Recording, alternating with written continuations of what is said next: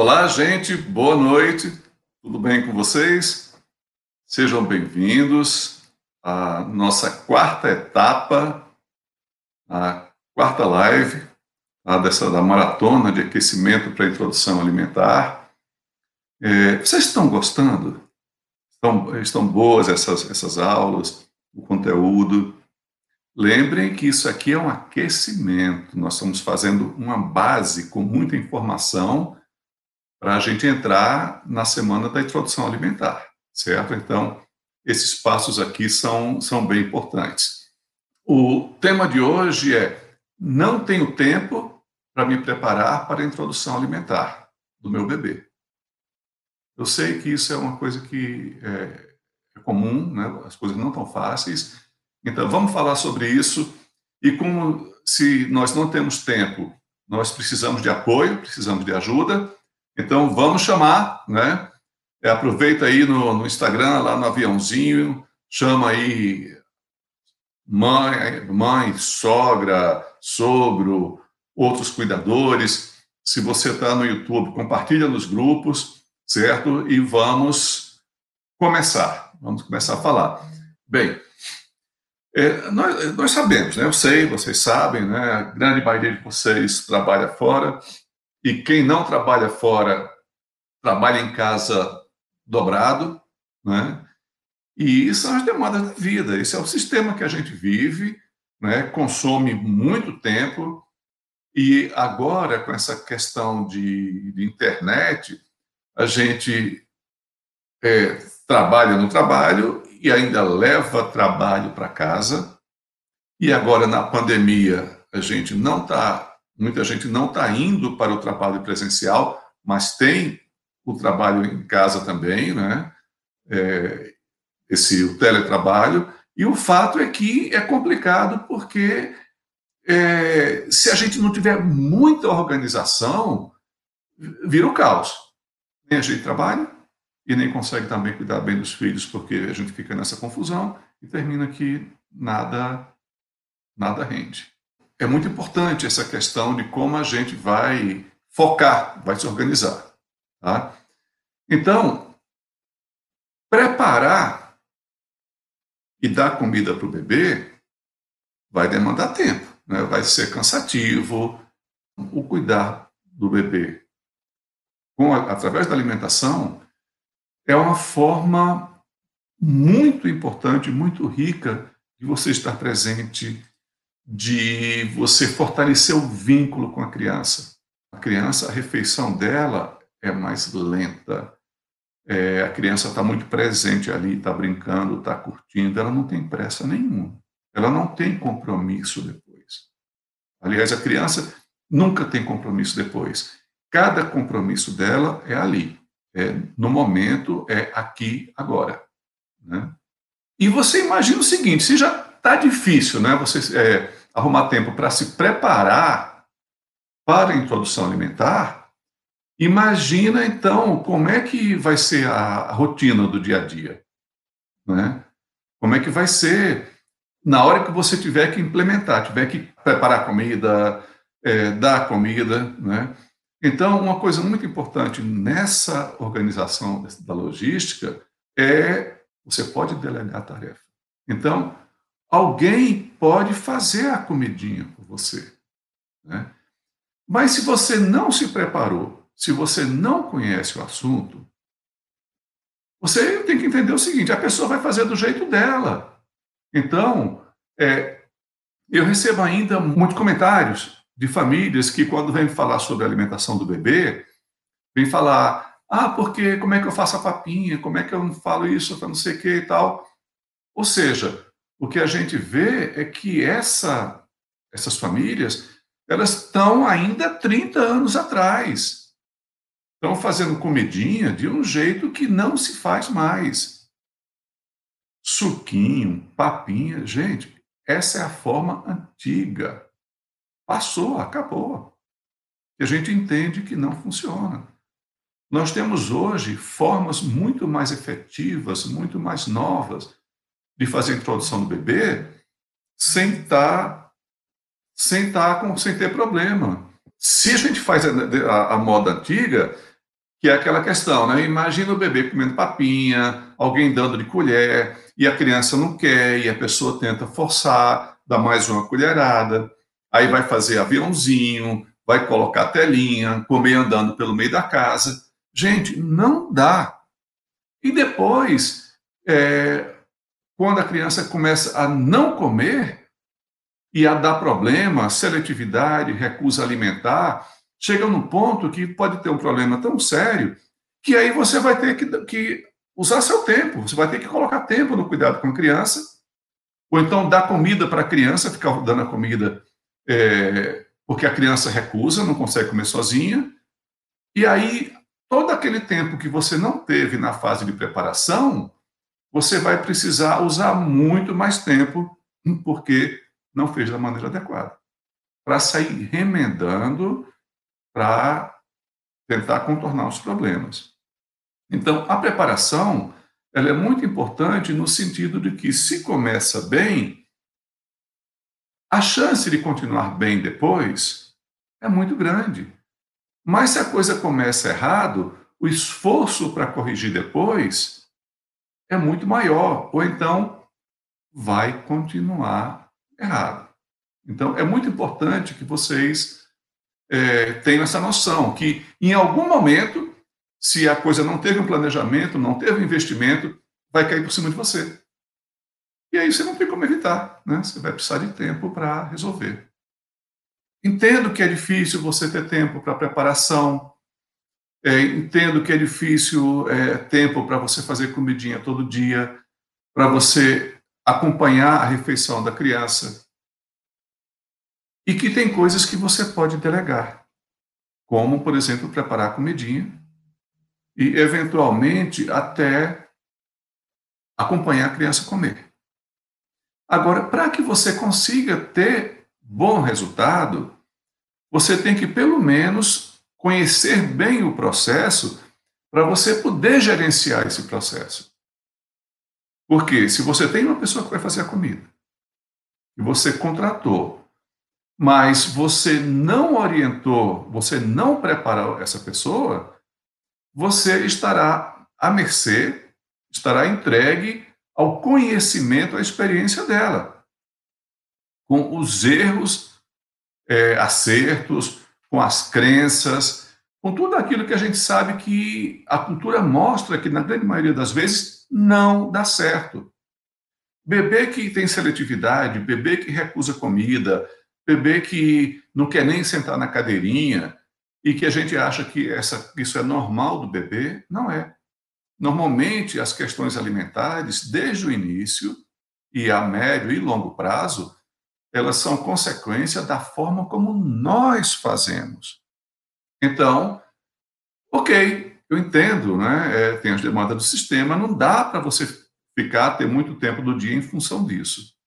Mas também não adianta para você, você delegar na mão de alguém, porque vai ser a experiência daquela pessoa. Você vai aguentar só as consequências do que der errado.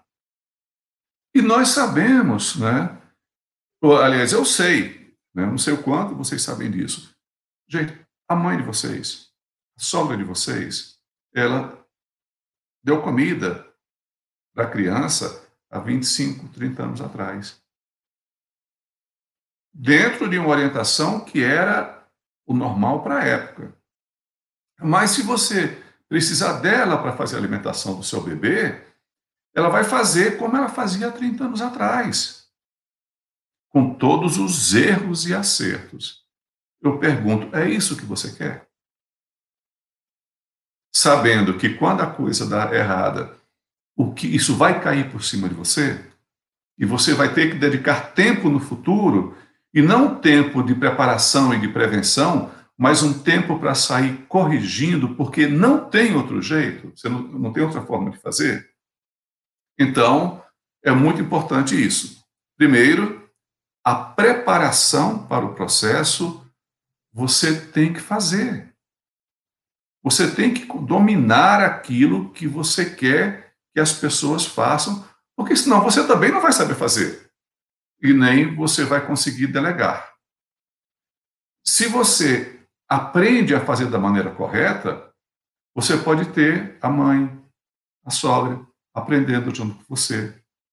Você passando esse conhecimento. É esse investimento que é muito importante, porque ele é a organização para você poupar tempo depois.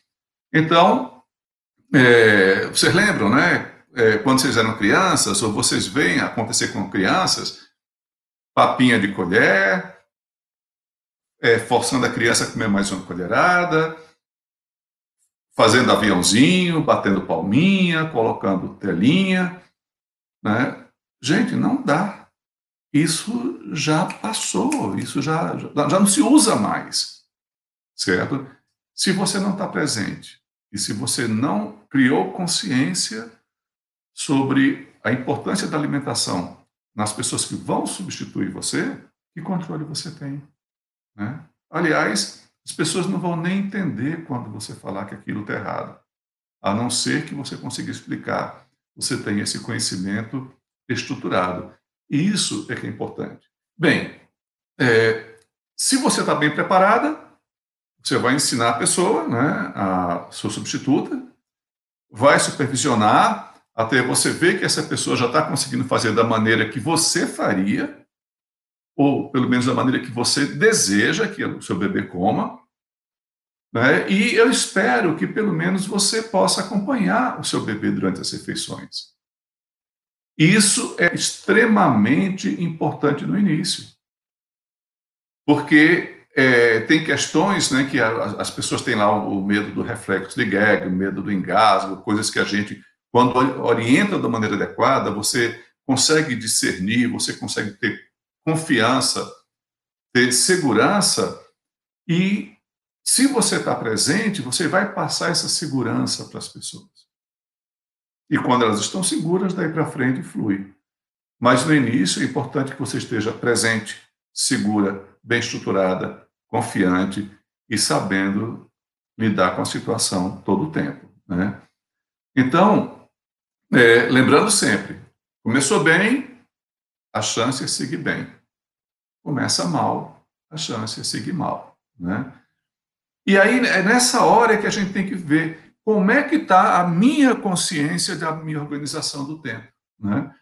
Quantas horas do dia você passa no celular ou na telinha, lá no grupo de WhatsApp, né, na internet, Instagram, ou nos videogames tal? Não é isso?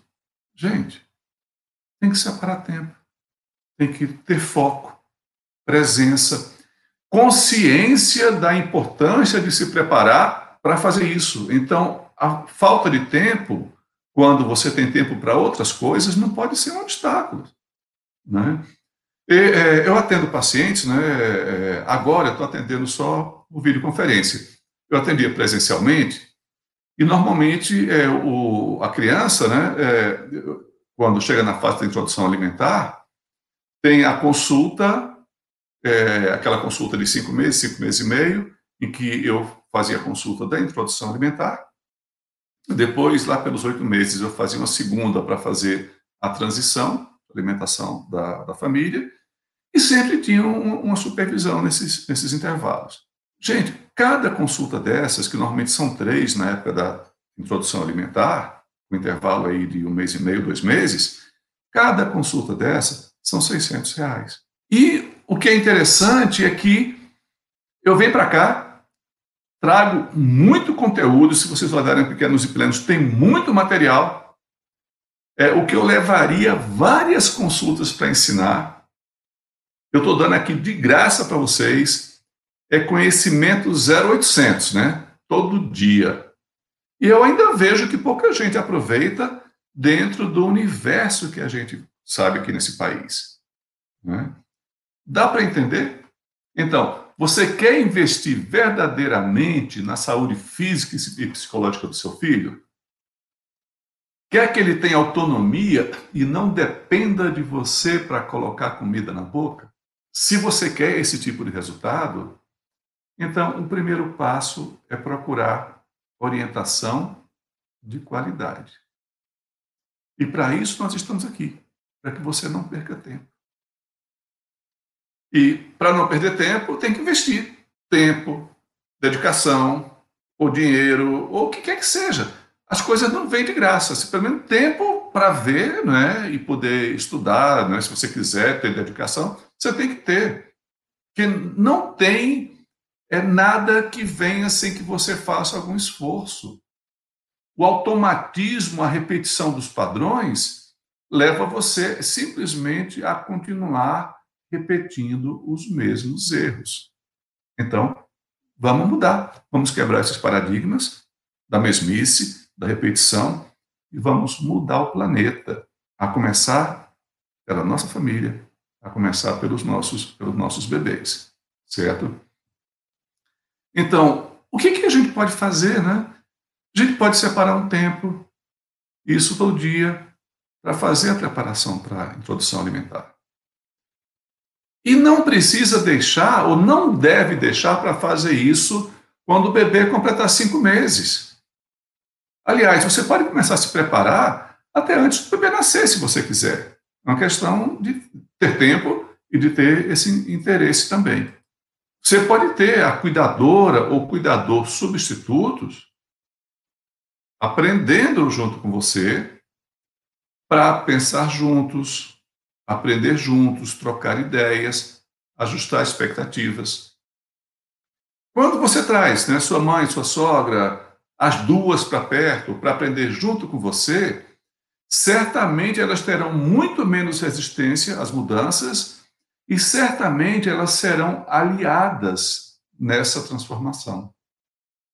E não aquela coisa, ah, mas não dá, porque a, a avó é, não aceita, é, se, eu tô na, se o bebê vai para casa dela, ela vai querer dar papinha, vai querer dar comidinha de colher, ou seja, você fica só, porque você se preparou, mas as pessoas não. Então, essa preparação dos cuidadores, você pode proporcionar quando você se prepara.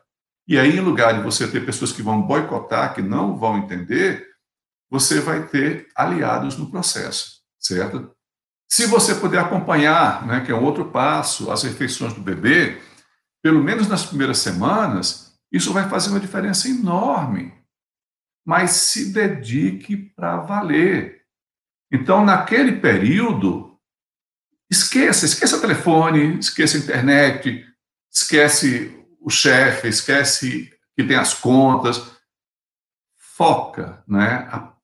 fica presente, saboreando o bebê, a descoberta dele, a evolução, certo? E acompanhar o bebê no início da introdução alimentar, quando você aprende de uma maneira adequada, de uma maneira realmente que é o caminho do bem, isso é tão prazeroso e gratificante e o bebê, ele tem que sentir que você está presente, que você está ali disponível, que ele olha para você e você está perto. Mas estar tá junto com o bebê não significa interferindo. Certo? É estar para dar apoio, mas sem interferência, a não ser que a criança precise, mas aí não é, é interferência, aí já é um atendimento. E tudo isso aí vocês vão, vão entender, vão aprender como é que faz.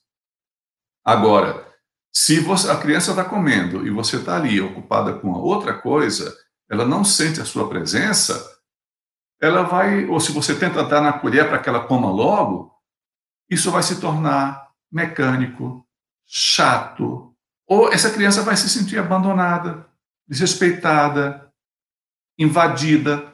Né?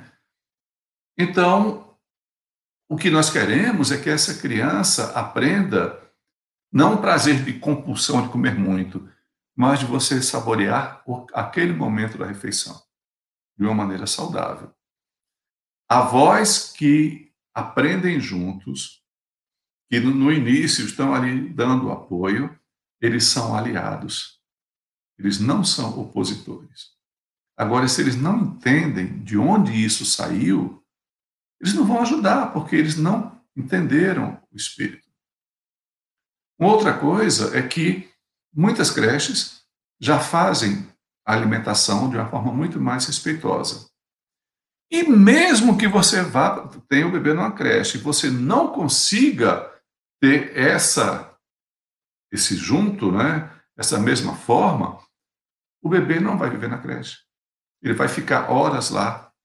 Você pode fazer todas as demandas para que a creche se ajuste, dentro do possível, à sua preferência, mas em casa você pode continuar fazendo da maneira que você acredita que seja melhor para o seu bebê. E entender o seguinte, que para você chegar nesse ponto aqui, para você ver esses bebês comendo dessa maneira, houve um processo, né? um processo de desenvolvimento, um processo de preparação. Não que se você não faz esse processo, você não vai poder fazer a introdução alimentar dessa maneira, não vai poder fazer a ACL. Pode. Mas é muito importante quando você entende que quando você começa, desde o nascimento do bebê, pelo acolhimento da maneira adequada, e quando você segue com o desenvolvimento, com brincar livre, com autonomia, que você adquire confiança no bebê, na potência do bebê, essa confiança ela segue também na introdução alimentar. Agora, se a gente cria bebês dependentes, em que a gente fica fazendo as coisas o tempo todo, interferindo, desnecessariamente, e a gente não estabeleceu uma confiança na capacidade do bebê, muitas vezes na introdução alimentar a gente não tem essa confiança. Tá? É, tem aqui uma pergunta da Lilian. Né? É, o que me preocupa é segurança, risco de engasgo. Não ocorre com frequência? Lilian, é, não, não acontece nem com frequência, nem sem frequência, não acontece. É raríssimo isso acontecer. Raríssimo mesmo. Se fosse diferente, você ia ver na, na imprensa, nos jornais, na televisão, criança morreu comendo, morreu sufocada. Não acontece isso. Nós temos, e toda criança tem, aquele reflexo de Gag, que vocês conhecem, e o reflexo de Gag é o reflexo normal que o bebê tem no, mamando no peito, tem se usa fórmula, tem se come papinha, em qualquer situação. Mas o reflexo de Gag é uma coisa normal. A criança não vai morrer disso. Para você ter um engasgo, é raríssimo. Eu nunca vi engasgo em situação de uma criança saudável normal. Eu já vi crianças com alguma, com alguma sequela, alguma questão é, neurológica que apresentou isso, e já vi também, por exemplo, foi a precipitação ou ansiedade dos pais, na hora que a criança teve o gag, o reflexo, né, que é normal que ela colocaria para fora, alguém colocar o dedo, né, por tensão, por agonia e terminar aquele lugar de a criança pôr para fora, a pessoa empurrou para dentro, certo? Às vezes a criança durante a, a refeição faz isso várias vezes, né? Porque ela está tentando engolir, aí vem o gag, ela põe para fora. Aí tenta engolir até que ela consegue ou partir o pedaço ou então ela consegue, é, ou ela elimina, põe para fora da boca, ou ela mastiga no tamanho que ela consegue engolir, certo? Então, é isso aí. Tem uma outra pergunta aqui da Bruna. Eu vi que você indica comida de panela primeiro. O que você quer dizer? Bem, é, quando eu falo comida de panela, Bruna, é porque para mim é muito importante é, entender que nem é papinha, nem é sopinha e nem é salgada. É uma comida de panela que você vai preparar como pre prepara o cozimento de alimentos normais da família. E tem a questão de cortes, de formas de apresentação, que isso é uma coisa que é, é forma, é, é o como fazer, né? Isso vem depois. E que eu falei também ontem aqui que eu oriento o início pela comida de panela e só depois a fruta. Mas não que tem que ser dessa maneira. Você ter uma orientação de começar com a fruta, não tem um certo e um errado. Eu estou te falando da maneira como eu oriento né, nesse, é, nesse processo. Eu vou seguir um pouquinho para a gente poder partir aqui mais para as perguntas. Tá? Entender o seguinte: você contratar cozinheira, babá, tal, você pode resolver a questão de falta de tempo. Mas você não resolverá a qualidade do cuidado que você quer, que você espera. A não ser que essas cuidadoras tenham já uma preparação, uma consciência para poder oferecer isso para a criança. Mas isso não é responsabilidade deles. Isso é responsabilidade dos pais. A qualidade dos cuidados, da estimulação e da alimentação que o seu filho recebe é sua responsabilidade. Essas pessoas podem executar e vocês têm que estar preparados, pelo menos, para prepará-los, ensiná-los e supervisionar e estar presentes. Né? Então, o que eu posso falar para vocês é que tudo o que vocês precisam para que tudo isso dê certo é efetivamente organizarem o tempo de vocês.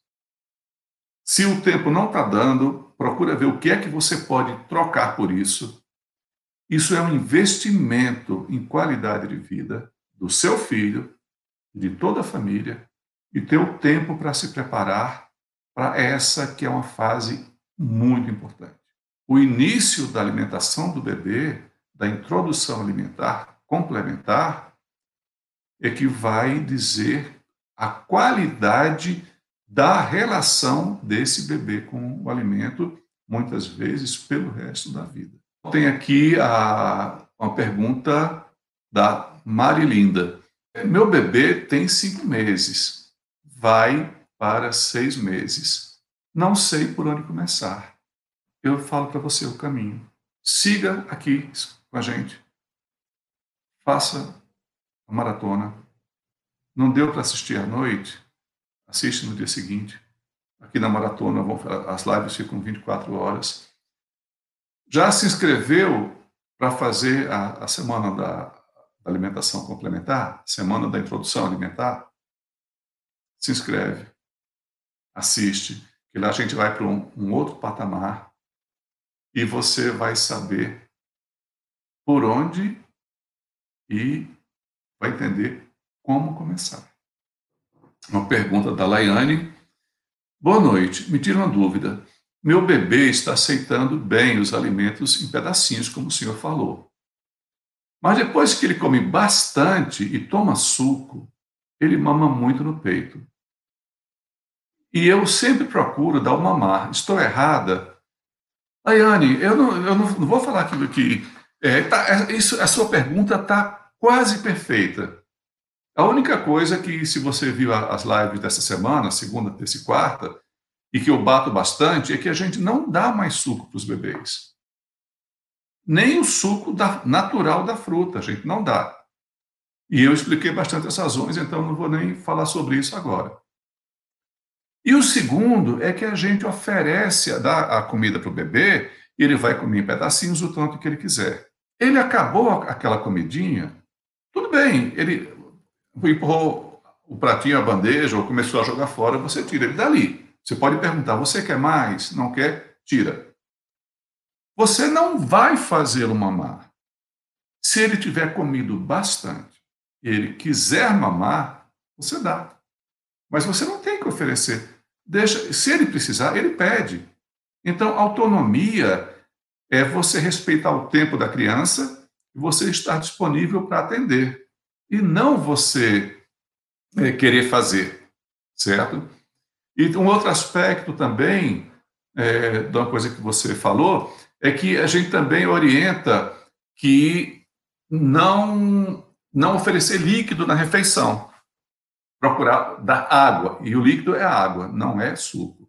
Nos intervalos, evitar dar na refeição, para não atrapalhar a refeição da criança. A não ser que ele termine a refeição e ele queira mamar, e não você querer que ele mame. É diferente. De resto, tudo bem. E o que eu falo é o seguinte: se você não tem tempo para estudar, para se preparar, é, eu te falo que é justamente por isso que você precisa estudar.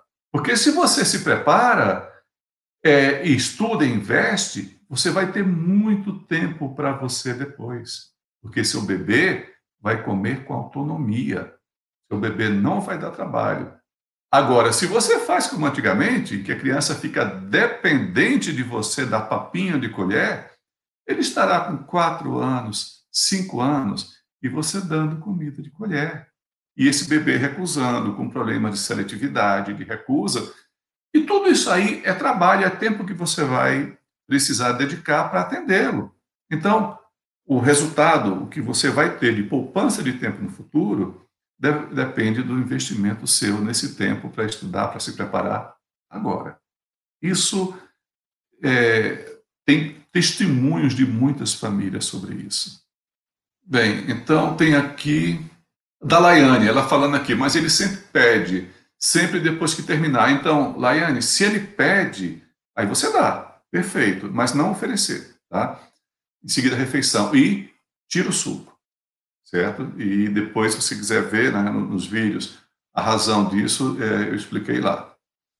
Tem aqui um, uma pergunta da Luciana, né? É, doutor, boa noite. Aqui em casa costumamos almoçar entre 12h30 e 13 horas e jantar às 19h30. 19h30. Já ouvi dizer que o bebê deve sentar-se junto à família para as refeições. Qual o melhor horário para as refeições do bebê?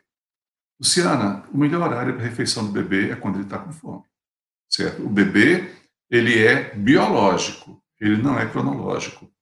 Então, o bebê não entende muito a questão de hora, ele entende que ele está com fome e quer comida.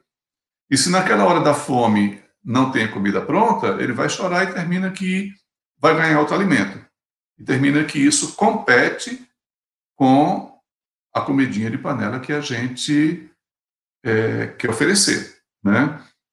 Então, é, é muito bom comer com a família, mas se não der, né, não encaixar, é, você pode tentar ver se ele chega naquele horário, mas caso ele não chegue, ele deu o sinal de fome antes, é importante que você esteja pronta para atendê-lo naquele horário.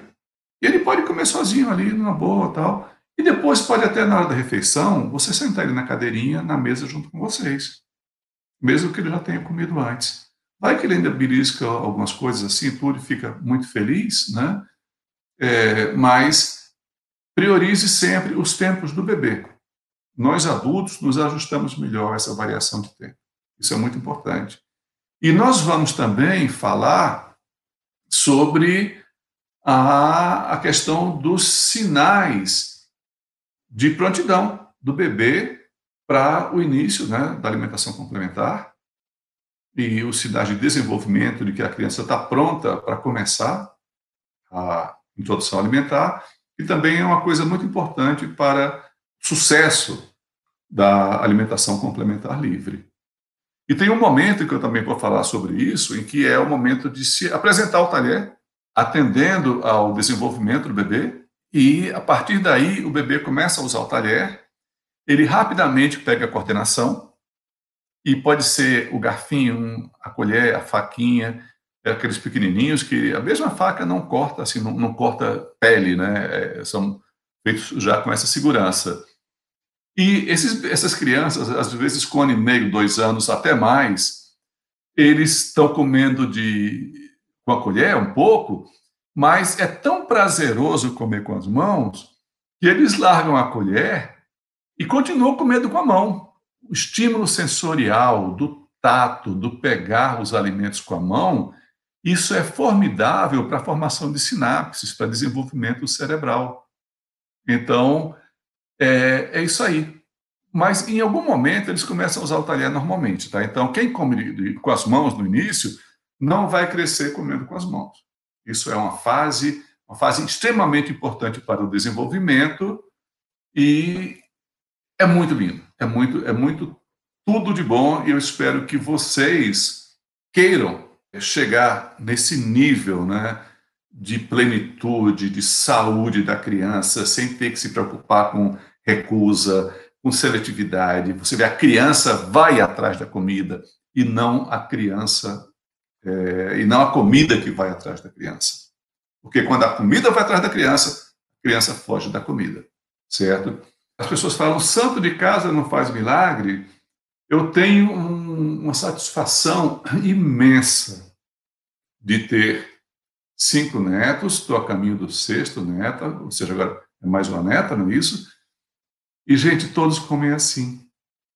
Todos é, fizeram a escolha de fazer dessa maneira. E não foi o avô, doutor, que quis que eles fizessem, não. Os pais quiseram que fosse dessa maneira, foi uma escolha deles.